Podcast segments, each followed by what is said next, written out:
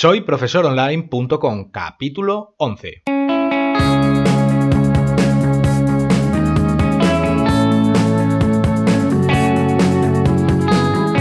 Bienvenidos al episodio número 11 de este podcast para cualquier persona que desee compartir sus conocimientos y emprender en Internet al mismo tiempo, ganándose la vida con sus propios alumnos virtuales.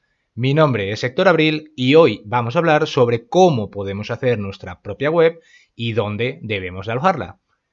Y es que deberíamos tener muy en cuenta que por mucho contenido de valor que aportemos en las redes sociales y en otros lugares con muchos usuarios de Internet, nunca seremos propietarios realmente de la información que compartamos en estos sitios porque no tenemos potestad para tomar decisiones sobre si un contenido va a ser bloqueado por entrar en conflicto, por ejemplo, con las normas del sitio, o si un día cambian las normas del juego y podrían llegar a penalizarnos la cuota de alcance para llegar al mayor número posible de usuarios. Y es que al solo contribuir generando información en un lugar que no nos pertenece, puede llegar a crear una dependencia con esa plataforma y no poder hacer mucho para impedir cambios que no sean beneficiosos para nosotros cuando ya sea algo irremediable. Un caso muy conocido es el de Facebook. Esta plataforma hace variaciones en su algoritmo de vez en cuando y suelen causar algún fastidio que otro a los community que trabajan en captar la atención de su público potencial, obviamente. Así que será positivo ampliar nuestra perspectiva sobre todo esto, ¿de acuerdo?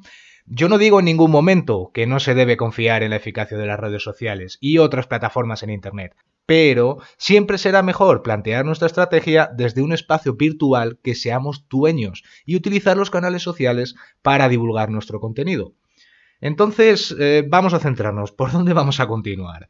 Bien, eh, lo ideal sería de disponer de una página web de nuestra propiedad y donde podamos hacer y deshacer lo que queramos a nuestro antojo. Esto quiere decir que seremos dueños íntegros de nuestra información y podemos tomar decisiones libremente al respecto. Hay soluciones para disponer de una página web. Hoy os voy a contar una manera eficiente de conseguir crear una y saber dónde vamos a alojarla. Lo primero sería contratar a un proveedor de dominio y de hosting. Importante será escoger un nombre que os identifique en Internet, ya seamos marca personal o marca corporativa. Dadle un vistazo al capítulo 8 del podcast para recordar esto, si tenéis alguna duda. Tendréis que definir qué palabra o palabras serán las que usen los usuarios para entrar directamente a vuestra web junto a una extensión, también llamada TLD. Si os soy sincero, os diré que muchos nombres de dominio ya están comprados, por los que seguramente os va a costar bastante ajustaros a lo que queda. Tal vez eh, si habéis escogido marca personal, puede que vuestro nombre y apellido primero o segundo aún no estén ocupados, pero comprobarlo para averiguarlo. ¿eh? Y la mejor manera para ello es acudir a un proveedor de alojamiento web. Muchos también tienen la manera de verificar si el dominio que necesitáis está disponible. Además, es muy recomendable contratar el dominio al mismo proveedor de servicios donde se aloje una página web. No es porque vayáis a tener un problema de compatibilidad, todo lo contrario, simplemente por la comodidad a la hora de centralizar la gestión con la misma empresa. Y es que respecto a las extensiones, Google ya no hace diferencias entre las distintas terminaciones, pero los usuarios siempre recordarán más fácilmente las más conocidas, el .com, el .net o el .es para España recordar una cosa muy importante sobre ellas. Si un proyecto está pensado para un público internacional, os recomiendo el .com o el .net típicos. Pero si es para ámbito nacional, la terminación .es podría serviros perfectamente. Pensar también dónde se encuentra vuestro cliente, porque a lo mejor eh, no es necesario pegarse por un .com o pagar por uno de ellos que están contratados por otra persona y que viven de revender esos dominios, ya que con el punto es posiblemente os sirva. Y en relación a la contratación del alojamiento web, importante es que cumpla con estas características básicas que os voy a, citar a continuación. ¿eh? Primero, los servidores deben de estar en España primordialmente o en Europa como segunda opción. Esto es relevante porque se deben cumplir las leyes sobre la protección de datos y además el tiempo de carga mejorará por la proximidad con los visitantes. El segundo sería contratar un servicio de soporte técnico en el idioma que dominéis y con la atención técnica durante la mayoría de horas al día para facilitar la resolución de vuestros problemas y dudas. Tercero, sin límites en la tasa de transferencia. Con esto evitaréis penalizaciones económicas si un mes, por ejemplo, pues tenéis mucho tráfico. El cuarto sería que os permita vincular varios dominios al mismo proyecto. Por ejemplo, si tenéis registrados mm, tres dominios, un .com, un .net y un .es, podéis eh, relacionarlos con la misma web. Considerar, es el punto quinto, que tenga al menos un gigabyte de espacio para el almacenamiento de vuestra web y de los correos electrónicos. De ahí lo que queráis en adelante. El sexto sería que debería de ser compatible con el lenguaje de programación PHP 7. Es importante, pero seguramente no tengáis muchas dificultades con ello. Además, que tenga al menos una base de datos MySQL. En punto octavo, eh, os debería de permitir crear al menos un par de buzones de correo electrónico eh, para usarlos con vuestros clientes y contactos. El punto 9 sería el de tener un panel de control Plex o cPanel. Cierto es que muchos proveedores tienen el propio suyo, pero lo más estándar son los paneles de Plex o cPanel. Se utilizan muy fácilmente y no creo que os cueste demasiado haceros a ellos. Y el último punto, pero no menos importante, debería contar con un asistente de instalación para WordPress. Y esto lo vamos a ver ahora mismo. Realmente hay una infinidad de proveedores. Yo os cito algunos que conozco y que tengo buena experiencia trabajando con ellos. Os dejo los enlaces en las notas del programa. Web Empresa, eh, Rayola Networks, SiteGround y M2 Studios son ejemplos con los que no creo que tengáis demasiados problemas a la hora de atender vuestras dudas y resolver las incidencias que os puedan surgir. Una media de los anteriores que os he citado en cuanto al precio sería en torno de unos 5 euros mensuales eh, para disponer de un nombre de dominio durante un año y un alojamiento privado pero compartido en cuanto a los recursos de la máquina con otros usuarios en el mismo servidor. ¿eh? Considerar que vais a necesitar contratar un alojamiento básico en cuanto a prestaciones pero que pueda ampliarse según lo vayáis necesitando. Es a lo que se refiere una solución escalable. Partimos de lo más básico y en cuanto crecemos, el alojamiento y los servicios crecen con nosotros. ¿eh? ¿De acuerdo?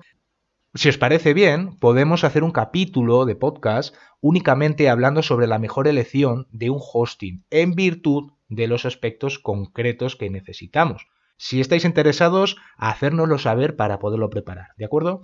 Bueno, y ahora, ¿cómo creo ya la web? Pues ahora lo que ya tenemos escogido es el alojamiento de nuestra página web, deberemos de ver la manera de cómo vamos a crearla y cómo configurarla mínimamente. ¿De acuerdo?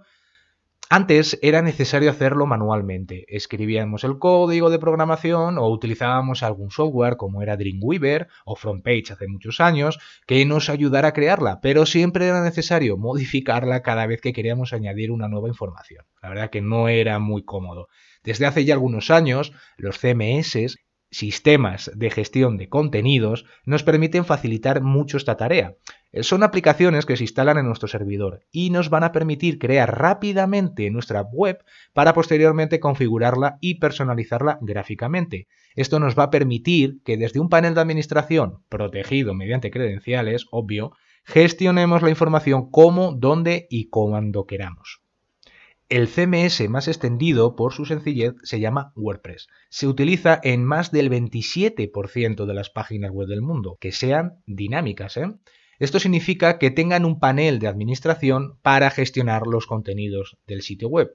Es que la gran particularidad que lo hace interesante es la gran comunidad de desarrolladores estos aportan mejoras incesantemente y nuevas funcionalidades para mejorar sus capacidades. Desde su lanzamiento en mayo de 2003 no ha dejado de avanzar en positivo, y es que es un software open source que os permitirá tener vuestra página web gratuitamente, nada desdeñable desde luego.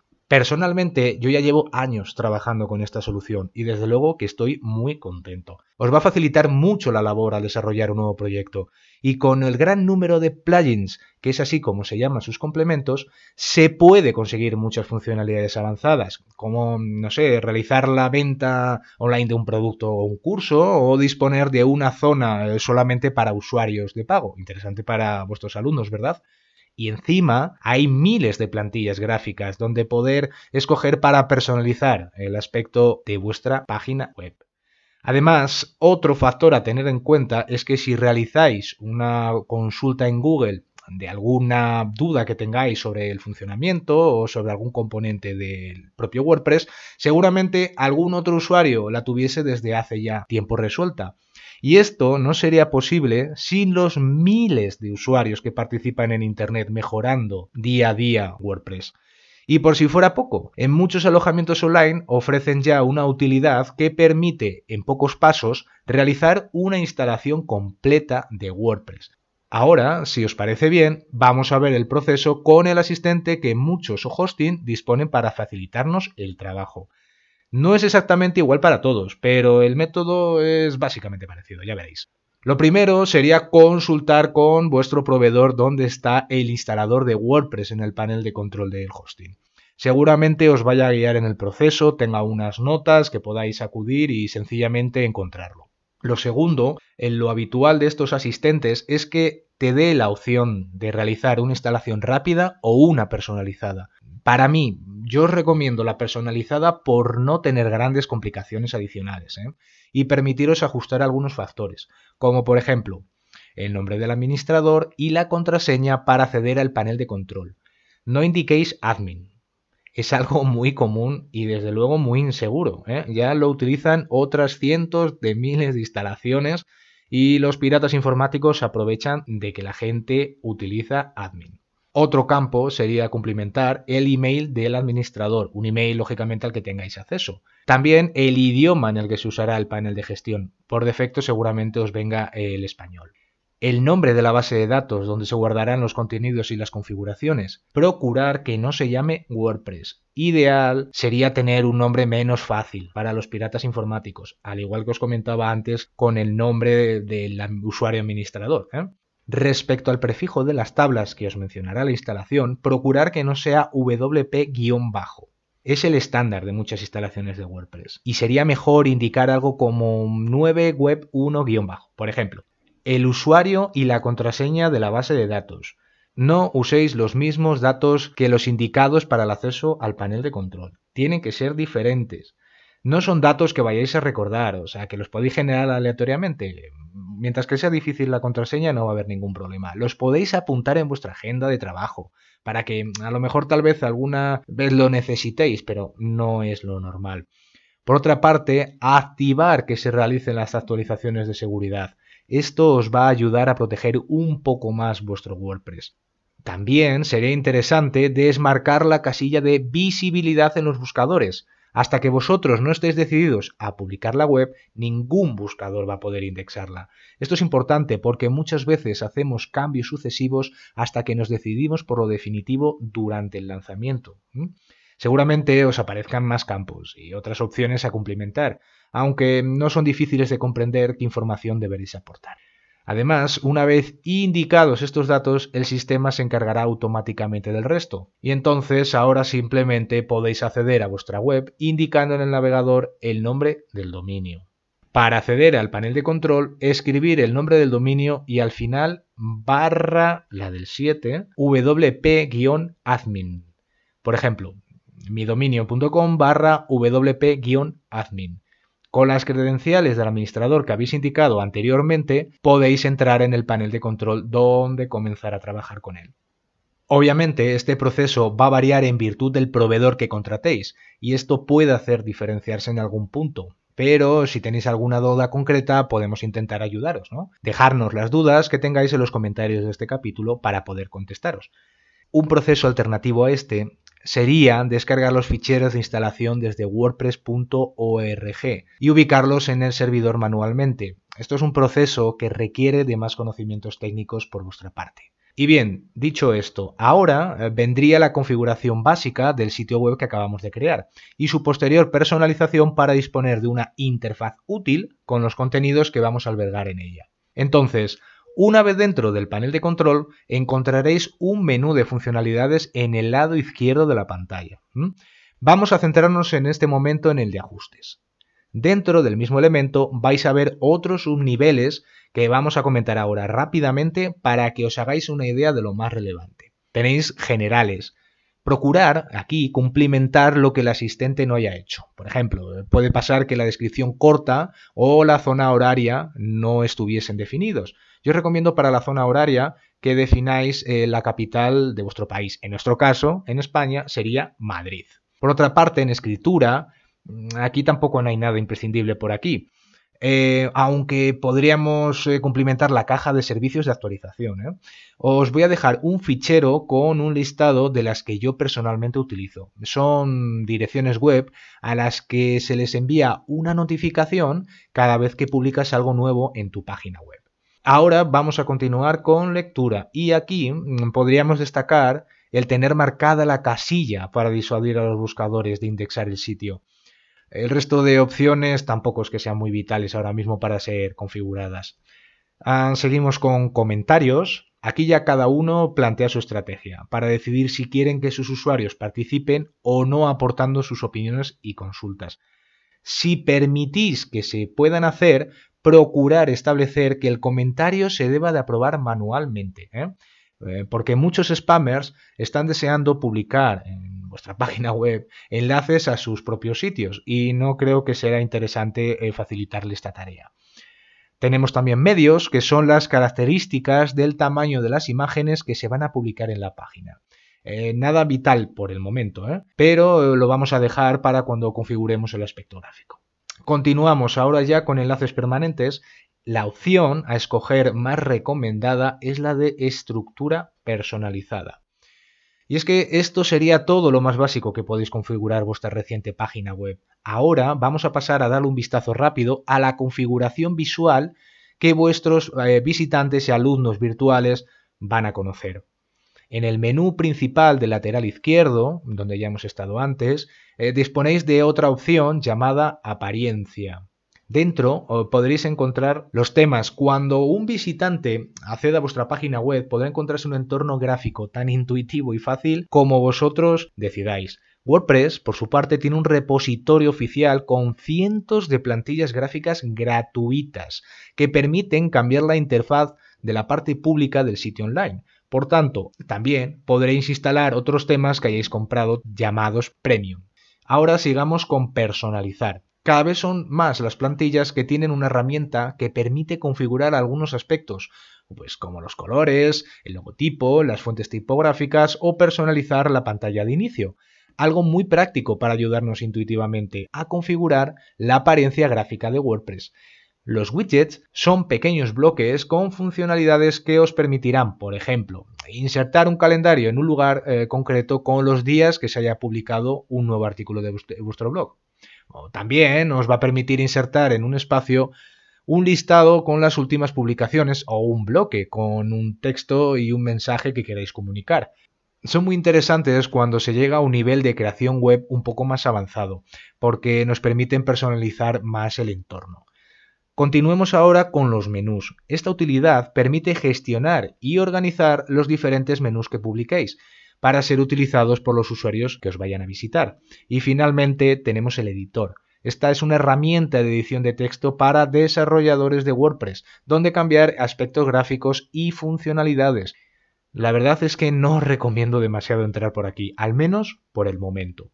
Personalmente yo comprendo que todo lo que hemos comentado aquí sobre realizar configuraciones y manejar herramientas, eh, escuchando un podcast, se hace muy complicado, la verdad porque meramente eh, no tenemos un apoyo visual en el momento de implementar estas indicaciones, como un video tutorial. Hemos pensado, Ana y yo, crear algunos pequeños cursos con la información de herramientas y utilidades que os vayamos compartiendo. Si creéis que esto es oportuno, podéis comentarlo en los comentarios de este programa o enviarnos un mensaje a través del formulario de contacto. Bueno, pues esto es todo por hoy. Espero que os haya permitido pensar en crear vuestra propia página web que estéis animados para hacerla y os recomiendo que os pongáis manos a la obra y practiquéis sobre cada punto que hemos comentado aquí. ¿De acuerdo? Para el próximo capítulo hablaremos sobre qué información debéis de compartir en esta nueva página web que acabáis de crear para vuestros alumnos digitales. Y ya lo sabéis, esperamos teneros a todos con las orejas bien pegadas. Solo queda daros las gracias a todos los que nos escucháis por vuestros comentarios y por vuestras recomendaciones en iTunes y me gusta en iVoox. Recordar que nos podéis escribir desde el formulario de contacto en soyprofesoronline.com. Nos escuchamos en el próximo capítulo. Hasta entonces, un enorme saludo. Adiós.